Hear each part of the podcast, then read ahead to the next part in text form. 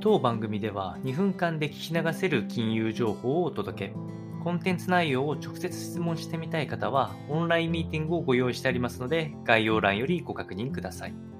本日のテーマは、アジア資産持ち直し傾向、経済再開のためという話をしてまいりまして、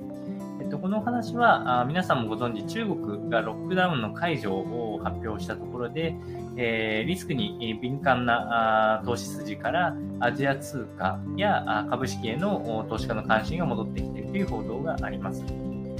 で、えっと、これ自体はアジア株の買い進みに寄与しておりまして、3%近く直近では上昇しております。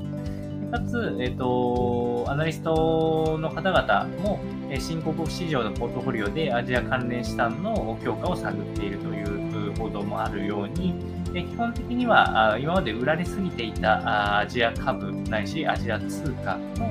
買い戻しに進んでいくんじゃないかなというところです。